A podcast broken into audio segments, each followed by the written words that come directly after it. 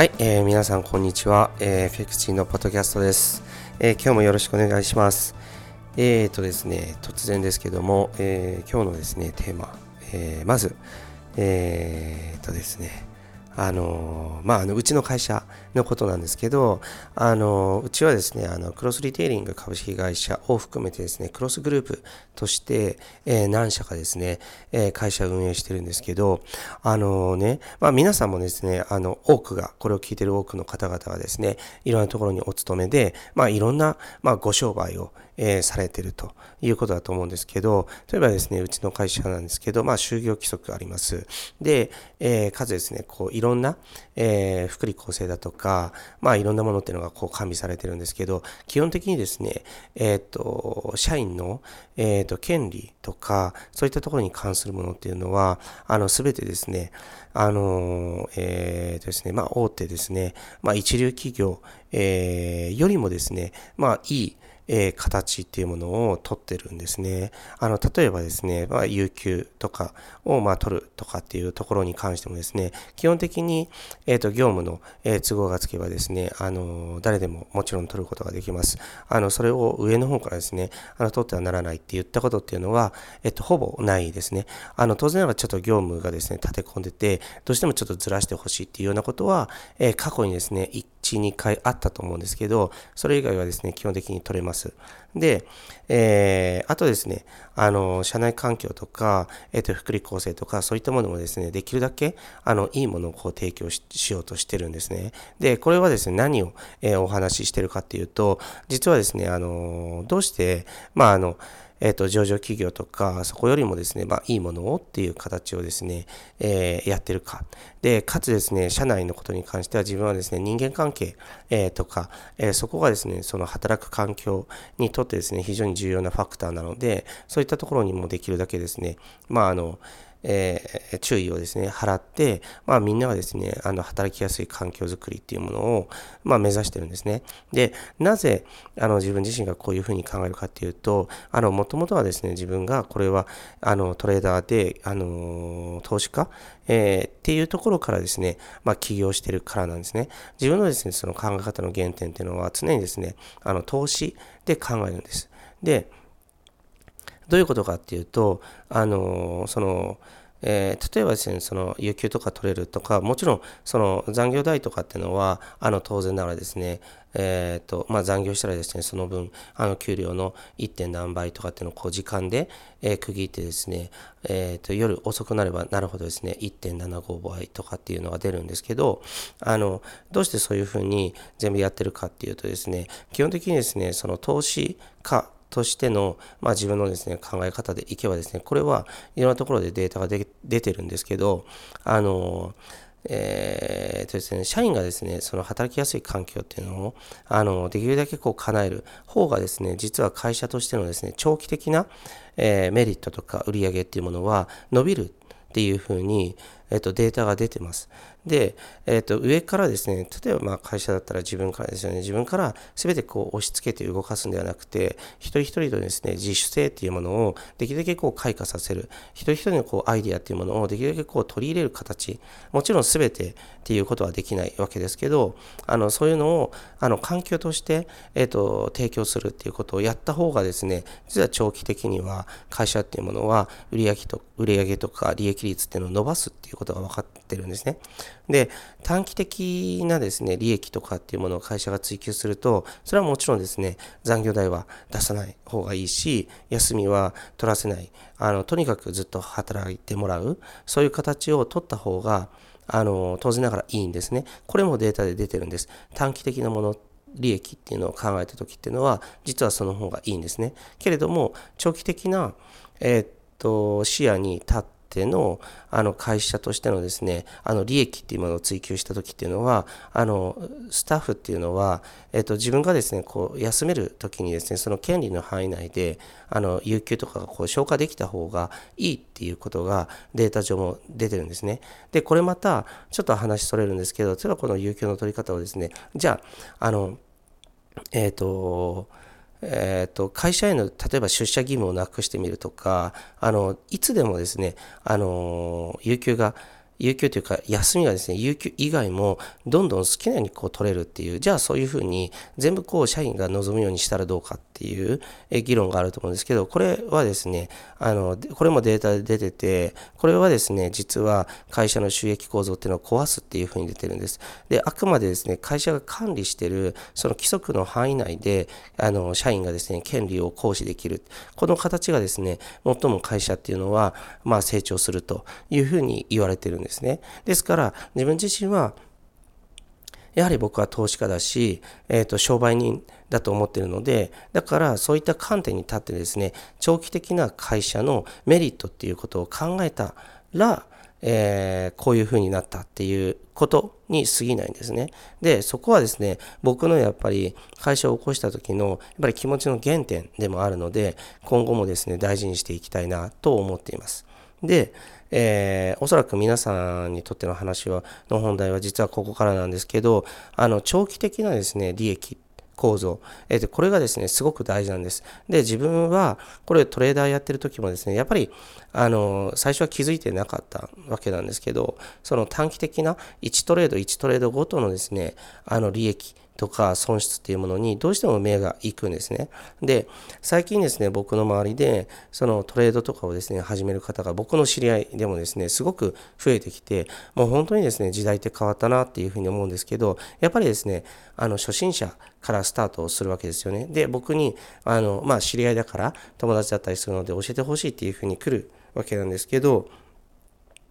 あの、僕の方でやっぱり重要なことっていうのをこう伝えるんです。伝えるんだけれども、あの、守らない人ってのは結構多いんですよね。やっぱりそれは友達っていうことでこう距離が近いから、やっぱりその辺っていうのがですね、曖昧になってしまうのかなっていう部分もあると思うんですけど、あの気をつけるべき点とかっていうのはすごくこう伝えてても、やっぱりですね、あのそれあんまり聞いてくれない。そういう人がまあまあいます。で、僕がですね、伝えていることっていうのは、じゃあどういうことかっていうと、まずはですね、実践に入る前に学習する必要がある。何もですね、武器を持たずに、あの、えっと、勝ち続ける。えー、ことができるほどですね、相場ってのは甘くないよっていう話をするんです。だから、先ほどの話と一緒で短期的な、え、利益っていうものだったらですね、あの、いきなりやって、それで、なんとなくこう、勝ってっていうことができるかもしれないけども、やはりですね、確固としたですね、ロジックと手法ですね、あと裁量判断というものを持ってやっていかないと、えっ、ー、と、長期的な、えっ、と、トレーダーとしての成長っていうのはないんですよっていう話をするんです。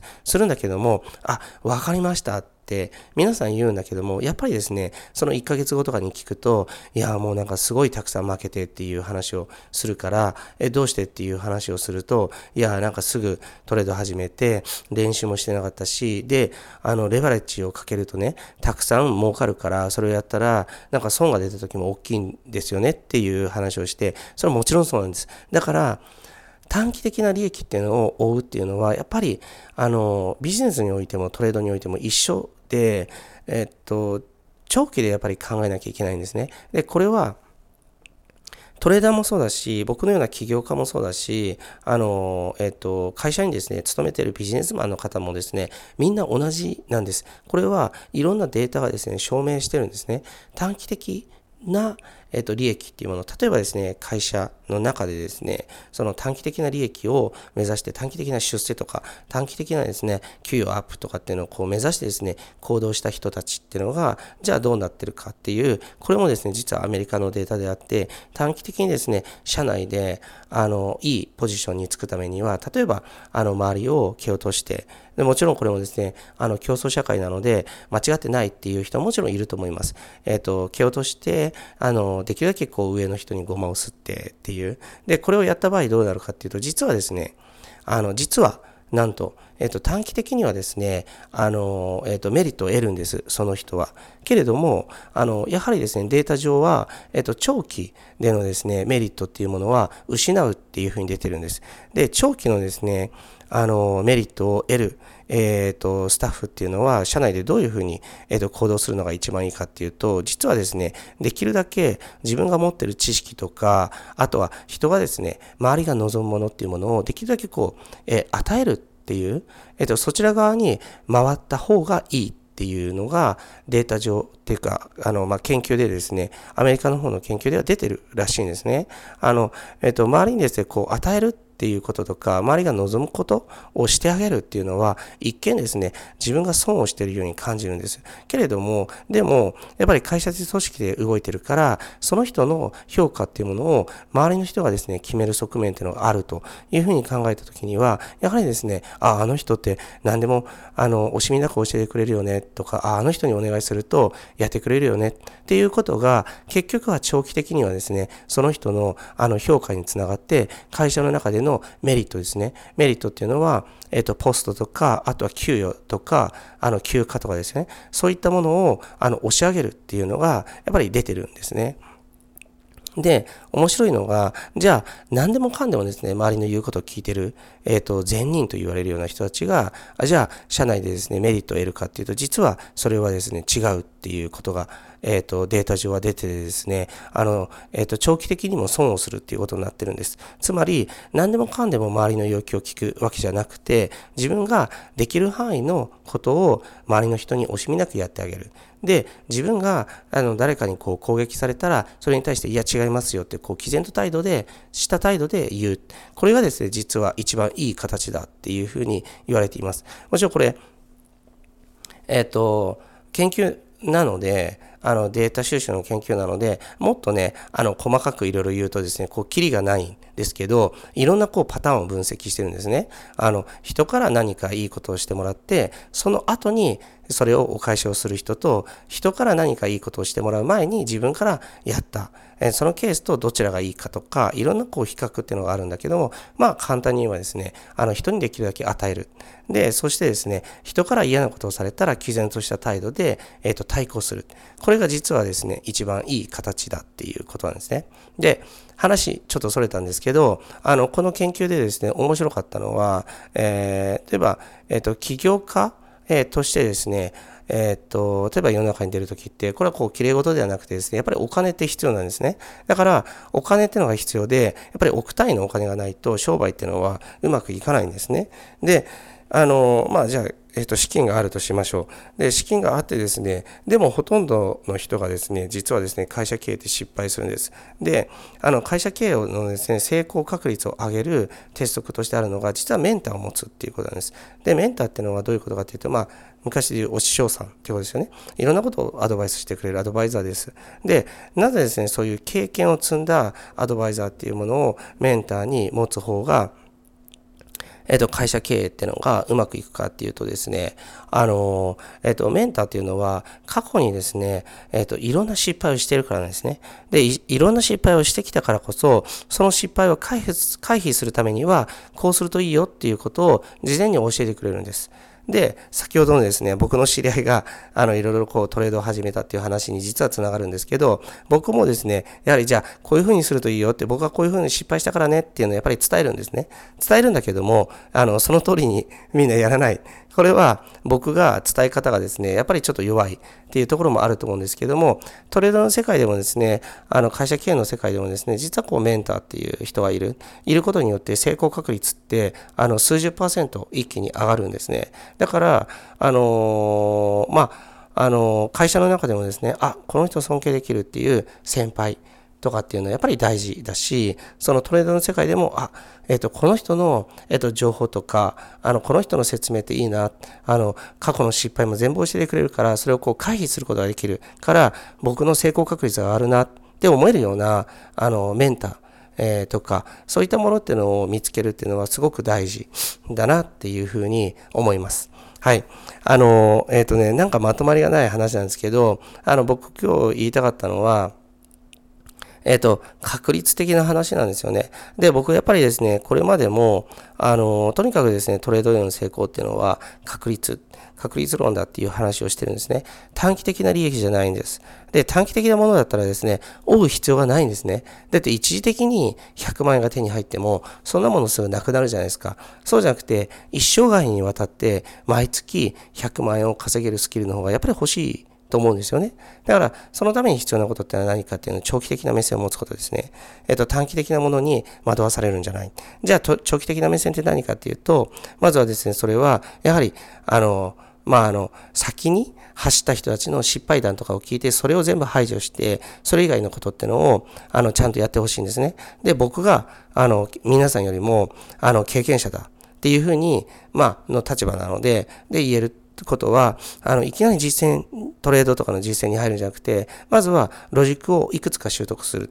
そして、それに肉付けできる裁量判断ですね。これも習得する。で、ある程度ですよ。パーフェクトまではなかなかいかないので、ある程度それを習得したら、あの、小さい資金から始めるっていうことですね。で、それをやって、徐々に徐々にですね、ロットを上げるということです。一気に上げるとダメなんですね。人間の脳ってついていかないので、ちょっとずつちょっとずつですね、脳をごまかしていく。そのためにですね、あの、ロットはですね、少しずつ少しずつ上げていくんです。で、それによってですね、自分のトレードスタイルっていうものを確固たるものにしていくっていう、これがですね、すごく、すごく大事なんです。でも、その通りやってくれる人ってそんなにいないんですよね。だから、あの、トレーダーっていうのは世の中にすごく増えてきたけど、日本でもね、あの、アメリカとかイギリスとかには、香港とかシンガポールとかたくさんいます。で、たくさんいるけど、それはそういった教育機関があるから、もう最初から基礎からね、あの、いろいろ教えてくれるからなんです。で、日本にそういうのがない。だから自分自身がですね、自分がですね、例えば皆さんに伝えるときにこういった失敗が、を僕はしてきたから、これを回避避してくださいねっていうような話をしたりとか、で、あの、いきなりね、あの、儲けに走るんじゃなくて、ちょっとずつちょっとずつ学習と並行して始めていきましょうっていうことをね、伝えたりとかします。けれども、あの、やっぱりね、あの、きちんとしたこう、教育機関っていうものが日本で発達してないから、やっぱりそれをね、あの、体系立てて学ぼうっていう人は、僕はやっぱり少ないのかなっていうふうに思います。えっ、と、あの、会員さんからのね、声とか、いろいろメールとか、まあ、中にはこう、お手紙でいただいたりとか、いろいろあるんだけども、その中で、あの、長期的にうまくいってる人っていうのはやっぱりいるけど、でもね、やっぱりまだまだ、あの、少ないなって思います。もっともっとたくさんの人がトレーダーとして成功してほしいなと思います。で、なぜならば、これも今日出た話なんですけど、何かその後夢を叶える。例えば起業するとかって僕は起業したわけだけども、あの資金がいるんですね。やっぱり億単位の資金がないとね、うまくいかない。で、億単位の資金があったらうまくいくかっていうと、そうとも言えない。だからそこにもまたメンターが必要だし、また、あの、繊細なね、あの、経営手腕っていうものがいるわけだけども、でも、あの、とにも直さず、まずはですね、資金がないとダメなんですね。で、じゃあその資金を、あの、どうすれば作れるかっていうと、やっぱり僕はトレードがいいと思うんですよね。えトレードだったら少ない資金を大きくできる。わけです。だからまずは、えっと、トレーダーとしてですね、2年でも3年でも頑張ってみる。それで、あの、1億稼ぐことができたら、初めて自分自身が、えー、やりたい夢に、あの、迎える、あの、土台ができたっていうふうに考えていると思うんですね。で、僕自身も自分が経験したことでしかですね、皆さんにお話しできないので、僕が経験したことっていうのは、まずはトレーダーとして成功する。で、その資金をもとに会社を起こす。で、会社を起こして、その利益が出た。それによってですね、会社組織を拡大する。拡大する中でですね、自分自身は、あの、えっ、ー、と、得た利益でもってですね、あの、次の、えっ、ー、と、いろんな事業をやる。僕がやりたかったことです。これは事業である必要はありません。僕は事業がやりたかった。で、そして、あの、えっ、ー、と、会社の中で、その、えっと、労働収益っていうわけではなくて、あの、次々とですね、事業にこう投資していく投資家になるんだ。で、最後に目指しているのが、僕は資産家なんですね。資産を、莫大な資産を持つ。で、それによってですね、できる夢っていうものは、またさらに大きくなる。そこを僕は目指しています。だから、僕がね、あの、10年ちょっと前に、本当に、あの、20万ぐらいしか手持ちがなかったのに、それができるようになった。だから、皆さんにも絶対できるはずなんですね。で、焦っちゃいけない。まずはトレーダーから、トレーダーとして成功して、そして、えっ、ー、と、投資家、資産家、として進んでいけばですね、皆さんの夢っていうものも、あの、必ず花開くと思います。はい。えー、今は春ですから、また、えっ、ー、と、今年1年ね、あの年末に向けて皆さん頑張っていきましょう。トレードの、まずは学習です。学習したら、その後は実践です。で、そしてそれを徐々にね、あのロットを引き上げていく。一気に稼ぐことしてはいけないっていうことですね。長期、長期の目線でもって、あのトレードも会社経営も全てやっていく。これが重要です。はい。ということです。はい。えー、それでは、えー、今日のポッドキャストは終わりです。えー、ありがとうございました。今週の放送はいかがでしたでしょうか？弊社クロスリテイリングでは投資に関わるさまざまな情報を発信していますひらがな3文字で「投資」に教科書の「科」で「投資家」と検索してみてくださいねそれではまた次回お会いしましょうこの番組はクロスリテイリング株式会社の提供でお送りしました。